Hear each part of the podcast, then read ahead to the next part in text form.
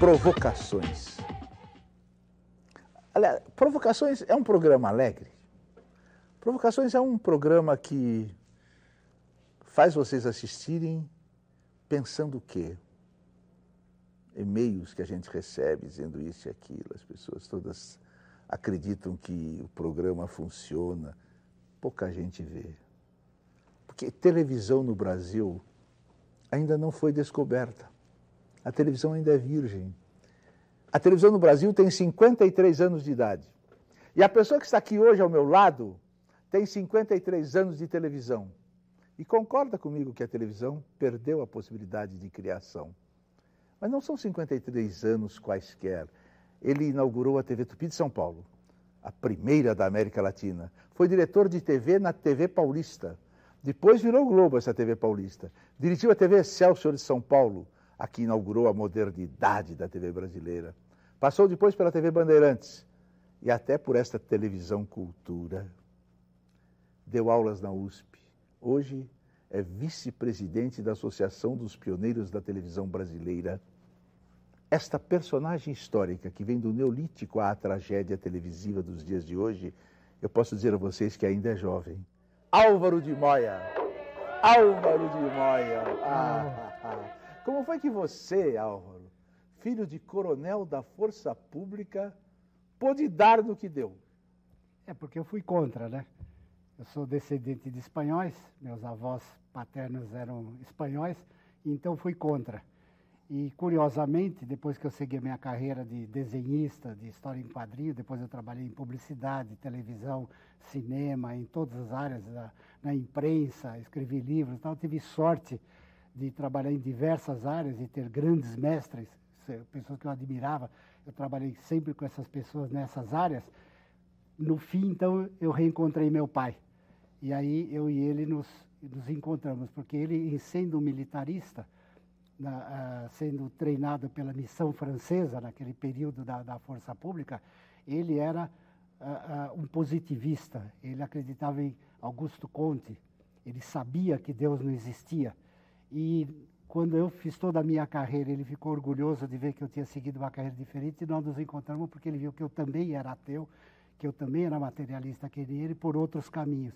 E nós nos reencontramos no fim da vida. Você era apaixonado por histórias em quadrinhos no tempo que elas eram odiadas pela escola. E você continuou, continuou, você vai para a Itália, você vai em festivais de história em quadrinhos, você faz... O que, o que é história em quadrinho para você?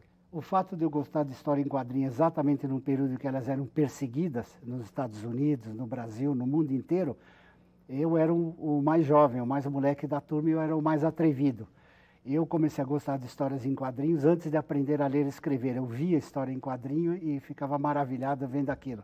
Que nem o Fellini, que também é... Há nada é, menos que como o Fellini, é, que tudo bem.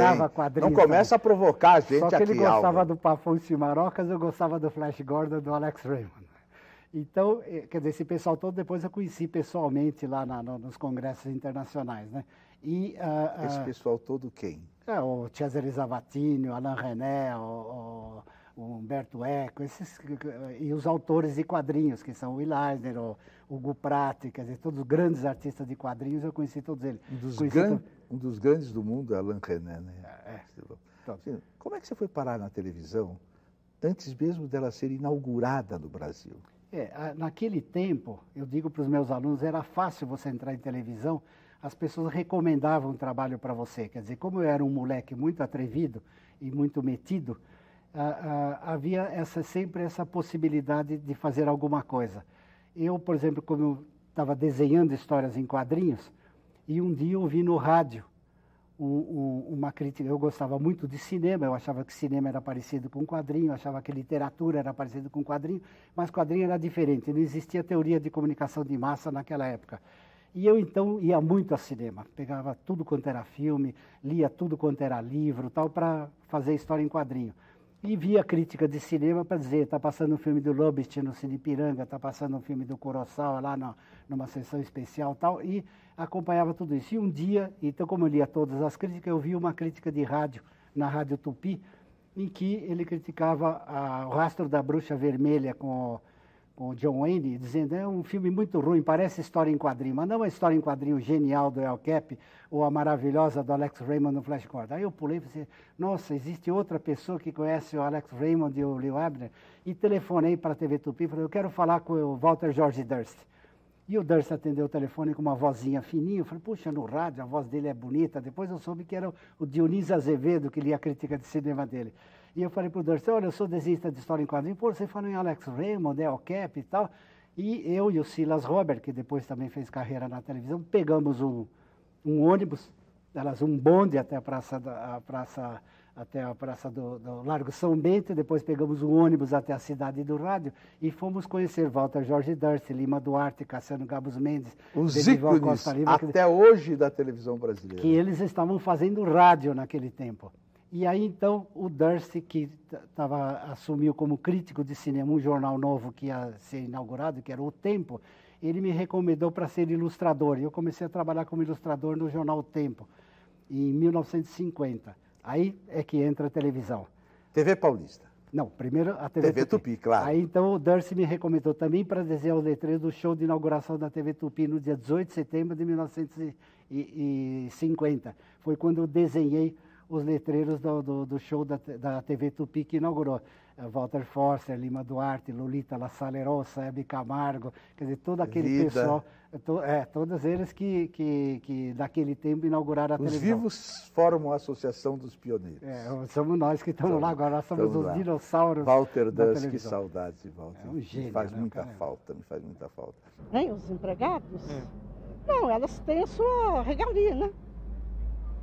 Elas têm direito, mas também, a hora que sai do serviço, vai para o Ministério do Trabalho, a patroa é obrigada a pagar os direitos, mas não vê o que faz em casa. Essa patroa é obrigada a pagar os direitos, então é porque elas têm os direitos e a patroa não É pagou. o que não devia ter, que antigamente, eu estou com 67 anos. Antigamente não tinha isso. Hoje que é essa modomia todinha para empregado, para tudo. mordomia, mas é o direito do trabalhador. Gente, elas trabalham muito. Só acha? Não sei, a senhora não contrata uma empregada para sua casa, ela não trabalha. De jeito nenhum, não quero empregada na minha casa, de jeito nenhum, quero eu mesmo trabalhar. E no Então- Ministério do Trabalho, Então corra já para casa que está tudo para fazer lá. tá nada, meu almoço está pronto, minha casa está limpa, tudo em ordem, graças a Deus. O que você fez de significativo na TV Tupi? Bem, a TV Tupi foi esse período que eu fiz os letreiros do show de inauguração. Eu, eh, quem fez o índiozinho foi o Mário Fanucchi, que entrou depois de mim. Eu desenhei PRF3 TV Apresenta, e a Tupi, até mudar para Canal 4, manteve aquele mesmo tipo de desenho, acho que por superstição, não porque fosse bem feito, mas manteve aquilo como, como logotipo da, da, da televisão Tupi. E depois, no final, nós trabalhamos juntos, naquele final da TV Tupi, quando a TV Tupi era o, o Titanic que estava afundando, e o Walter Avancini levou a você, a mim, o Ciro Del Nero, o Júlio Medalha, aquela grande equipe, para Quem me tentar... levou foi Cassiano Gabus Mendes. Bom, e você foi antes, mas depois, na, na, na TV Nós Tupi, ficamos nesse final do juntos Avancini, todos. foi junto. Fazíamos aquele grupo de pessoas É, aquela- para chamar as pessoas que não faziam televisão para falar para nós. É. Foi uma coisa terrível. Agora, me seguinte. E nessa Deixa eu só abrir um parênteses aqui. Pois não. Nesse período, o que existia era um grupo de pessoas que tinham uma identidade de, de cultural, artística e um, e um objetivo de tentar fazer televisão. Hoje, o que a gente vê na televisão são panelas de medíocres. Então, quer dizer, os medíocres se juntam no- numa panela.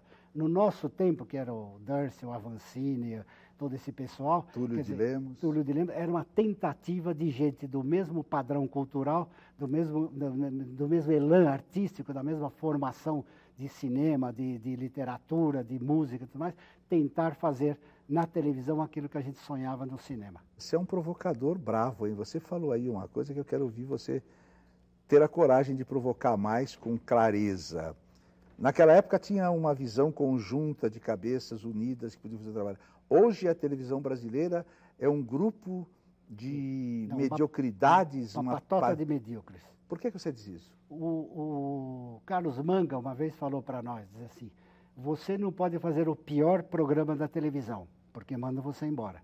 Mas se você fizer o melhor programa da televisão, eles também mandam você embora. Então você tem que manter aquela. Para você continuar na televisão, você tem que ficar naquele padrão de mediocridade que é a televisão brasileira atualmente. Hoje. Hoje. e que as pessoas não estão pensando em fazer, eles não se interessam pelo, pelas pessoas que veem televisão. Não, não precisa pensar em coisa boa. Eles sabem que não precisa fazer coisa boa, é isso? É, mas eu acho o seguinte: depois de um período em que o cinema brasileiro imitou o padrão global de televisão, desde Bye Bye Brasil até recentemente, com filmes da Xuxa, Os Trapalhões, a Angélica e, e tudo, tudo isso, de repente aparece um filme como Cidade de Deus, que pega 3 milhões de espectadores e dá mais público do que a Xuxa. Vem o Carandiru, que dá mais de, de, do que 3 milhões. Então, o que quer dizer? Quer dizer que o cinema brasileiro retomou aquele cinema brasileiro de antes da Revolução, do golpe de 64. Sua revolução. E que agora pega de novo. Então, o que, que acontece? Também aquela televisão de antes de 1964, ela tem chance de aparecer de novo o teatro brasileiro de antes de 64 tem a chance de aparecer de novo. Nós estamos outra vez numa democracia. Esse é o momento que o teatro brasileiro, você, Antunes Filho, Zé Celso, tudo podem fazer um teatro bom porque Sabe o, que dizem porque até o hoje? público já provou que quer ver coisa boa. Sabe Se ele eles... quer ver coisa boa no cinema, ele quer ver coisa boa no teatro, na música popular do André Bojanra, quer ver Moya, esse tipo de sabe coisa. o que, que eles dizem? Que a minha geração, Antunes, Zé Celso, Bujanra, Boal, falecido Ademar, falecido Flávio falecido Rangel. Flávio Rangel. O, Ademir, o Amir Haddad, que faz parte da geração, diz assim, a até hoje, nós somos os melhores e os mais modernos. Que país de merda é esse, É, Álvaro de é Moya? que país é, É esse? verdade. Que as pessoas deviam estar no- no- nos desrespeitando, gritando contra a gente, e somos ainda os mais fortes. Você lembra aquela fase que nós estávamos na TV Bandeirantes, que eu estava produzindo a telenovela Os Imigrantes, e você era o diretor do, do teleteatro, da, da teledramaturgia da Bandeirantes, substituindo a Avancini? Naquele período, o Walter Clark chamou uma turma para fazer um programa moderno na TV Bandeirantes. E o João Sade, o dono da TV Bandeirantes, disse, que programa velho. Quando nós inauguramos a televisão aqui em 67, o Álvaro Moya já fez um programa mais moderno do que esse. Então foi um programa que revelou os Mutantes, a Rita Lee, o Sérgio Reis, e que era um programa imitando o Help do, do filme do, do- dos Beatles, A Hard Day's Night, principalmente. Mas você não estava quando a gente fez Vino Maravilhoso na Tupi, estava? Não.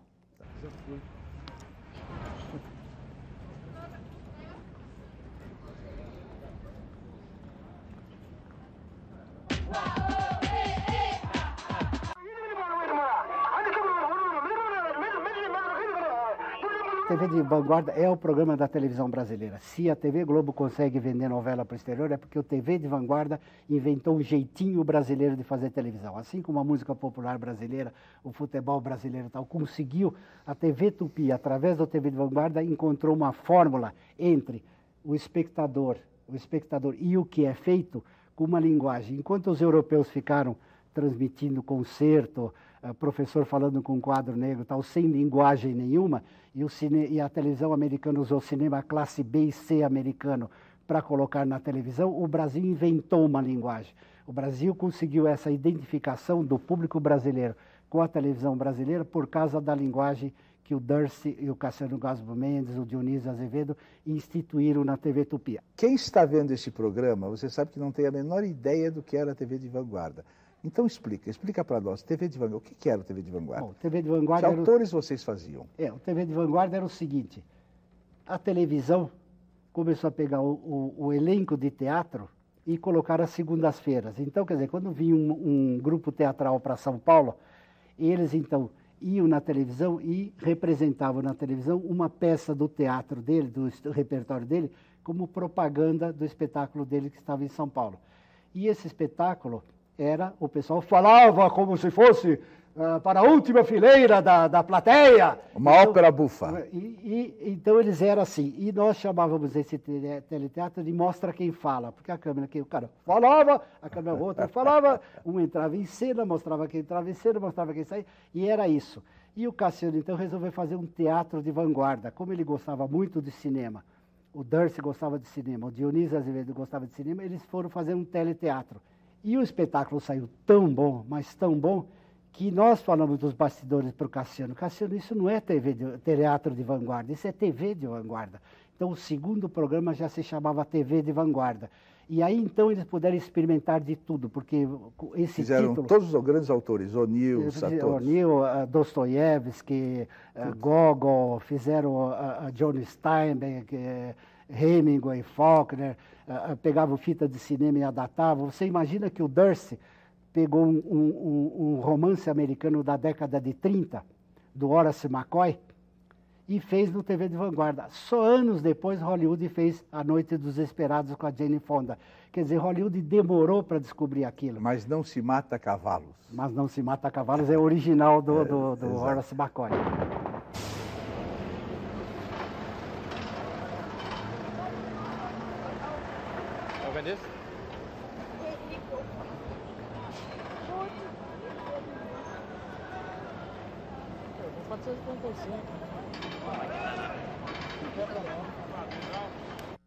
Nos fins dos anos 60, Jean Paul Sartre veio a São Paulo. A TV Excelsior programa um horário nobre inteiro sobre Sartre e sua visita. Hoje, Álvaro de Moya, você, você acha que, você acha que alguém desmontaria a grade de programação para receber o Papa?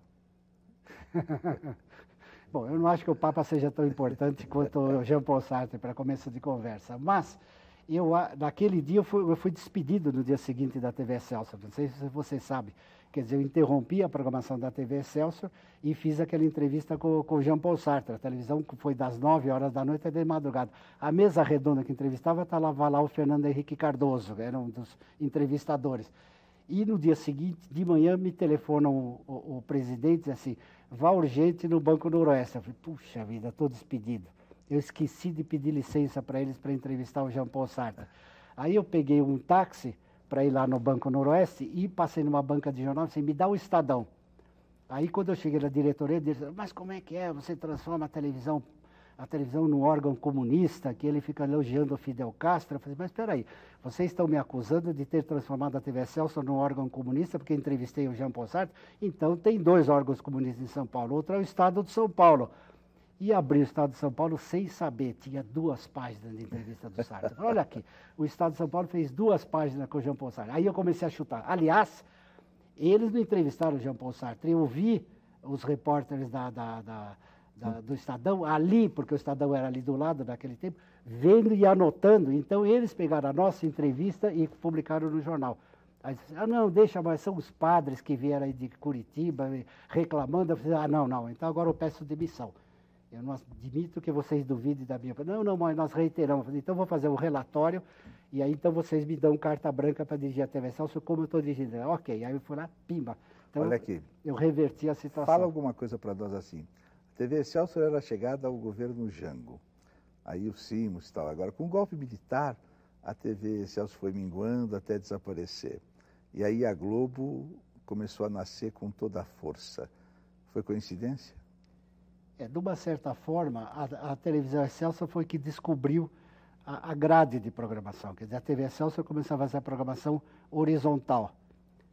E quando o Edson Leite assumiu a TV Excelsior, ele criou a programação vertical, aqueles bonequinhos que ele usava ligando uma coisa com outra. Como a Globo faz hoje, que, que fala assim, ó, o jogo de futebol, Corinthians e River é, é, é depois do, do, do Mulheres Apaixonadas, do nosso amigo Manuel Carlos, então, esse tipo de coisa o Edson colocou. Então, a, a grade ficou uma coisa na cabeça do espectador na TV Excelsior. A TV Excelsior criou a telenovela uh, diária, horizontal, que a Globo não quis fazer, a Tupi não quis fazer, então o Edson Leite fez a telenovela horizontal. E essa grade a TV, a TV Globo usa até hoje. Esse é o erro do Silvio Santos. O Silvio Santos, que poderia ser uma emissora uh, concorrer com a, com a Globo, ele muda sempre a grade. Ele chega dos Estados Unidos e tira um programa, puxa para lá, tava, eu quero assistir o programa do Silvio Santos, que ele faz pergunta e resposta, eu não sei que dia é, que hora é. Ao passo que a programação da Globo, ela criou essa grade, todo mundo sabe de cor a grade da TV Mesmo sendo ruim. Mesmo Se você acha ruim, não sei. Eu acho ruim. Ninguém te convida para televisão hoje em dia? Não, imagina. Porque você não pode criar... Porque você não gosta do Big Brother, é isso? Big Brother? Quer dizer, é, é, é, esse programa é a descoberta da mediocridade, pessoas extremamente vazias. O Boni, outro dia, deu uma entrevista e criticou o Big Brother, que é produzido pelo filho dele, dizendo que pelo menos ele devia colocar uma pessoa lá dentro que tivesse cérebro. Então, quer dizer, é, é um programa de pessoas absolutamente vazias e que vem trabalhar por um preço uh, barato para aparecer nua na capa do Playboy, para ser entrevistador da televisão, para fazer esse é, é uma reposição. E o público adora. O público adora. Eu acho que o estudo, eu acho que tinha que começar pelos professores, pelas faculdades que estão formando esses profissionais, viu? Porque essas faculdades que estão formando esses profissionais não estão tendo uma boa formação, não. O Elas professor. Ah, não, porque cada um defende a sua área, né? Cada um vai defender a tua área. Então elas acreditam que aquilo que ela está tendo de nível superior, chega numa escola, entrando numa sala de aula, dando aula, acho que estão fazendo tudo, mas não estão fazendo nada. Eu acho que eles estão mais. O, o, que, o que elas estão se preocupando muito é com dinheiro no bolso. Não é com o aluno. Quem era mais criativo, o Boni, Walter Clark ou Álvaro Moya? Ah, o Boni, sem dúvida. Eu acho o Boni extremamente criativo. Você acredita pessoa... que alguém goste da sua... que alguém acredita em você quando você diz assim, eu não gosto de televisão? Não, eu gosto de televisão, eu gosto de cinema, eu gosto de literatura, eu gosto de música. Quer dizer, felizmente eu estou numa área cultural que é o lixo da, brasileiro. Quer dizer, a, a coisa mais maltratada que existe no Brasil é a cultura. Por quê? Porque se as pessoas tivessem cultura, eles elegeriam bons políticos, eles exigiriam saúde, eles exigiriam direito, eles exigiriam os seus direitos. Então, o que falta no Brasil é cultura. Já que você é provocador muito mais do que esse programa, fala tudo o que você quiser falar contra a televisão brasileira de hoje. É, eu acho que o grande problema da televisão brasileira de hoje é, é, é esse período da, da, ditadura militar, que coincidiu com a, com a supremacia da TV Globo. Então, quer dizer, essa supremacia da TV Globo que deu um padrão uh, visual, colorido e tudo mais, uh, não é o padrão que eu acho que deve ser feito para a televisão. O padrão que eu acho que deve ser feito para a televisão é o de Hollywood antigo, quer dizer, aquele tipo de, de, de, coisa feita por Hollywood naqueles tempos. Aquilo que você considera a oitava maravilha do mundo ainda? É, eu acho. Eu, acho que, é, eu acho que Hollywood, ah, ah, no século XX, foi o que o Renascimento foi na, na, naquele período. Quer dizer, Hollywood realmente juntou Bertolt Brecht, uh, Salvador Dali, William Faulkner, uh, Hemingway, tudo que podia existir de cultura, Wolfgang Korngold, quer dizer, tudo que podia existir de cultura, eles colocaram em Hollywood. Era Fritz Lang, eles traziam, era Hitchcock, eles traziam. Então, Não é que eles traziam, Fritz Lang fugiu.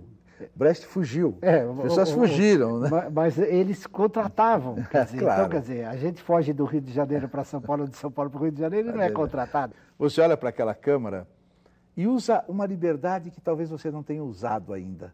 Aproveite uma liberdade que você não teve e fala para aquela Câmara tudo que você quiser. Aproveite uma liberdade que você não usou ainda. Fala. Fellini diz que a religião tolhe o prazer do ser humano.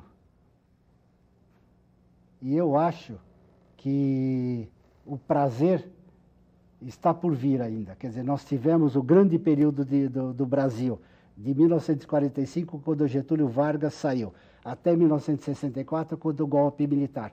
Agora eu tenho a impressão que está começando uma nova fase brasileira no cinema, na televisão, na área cultural, na arte artística, que é a que me interessa e que, sem dúvida nenhuma, vai mudar o Brasil no futuro.